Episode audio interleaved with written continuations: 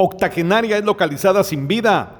El cadáver de una mujer de 82 años fue localizado en avanzado estado de descomposición en una zona boscosa del cantón San Pedro II, San Pedro Jocopilas, Quiché. Según indicaron familiares, se encontraba desaparecida desde hace 15 días.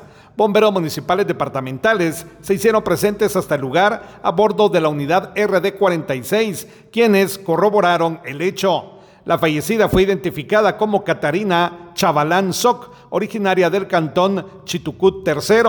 Autoridades competentes quedaron a cargo del hecho para las averiguaciones correspondientes. Desde Emisoras Unidas Quichén, el 90.3 reportó Calo Recinos, primera en noticias, primera en deportes.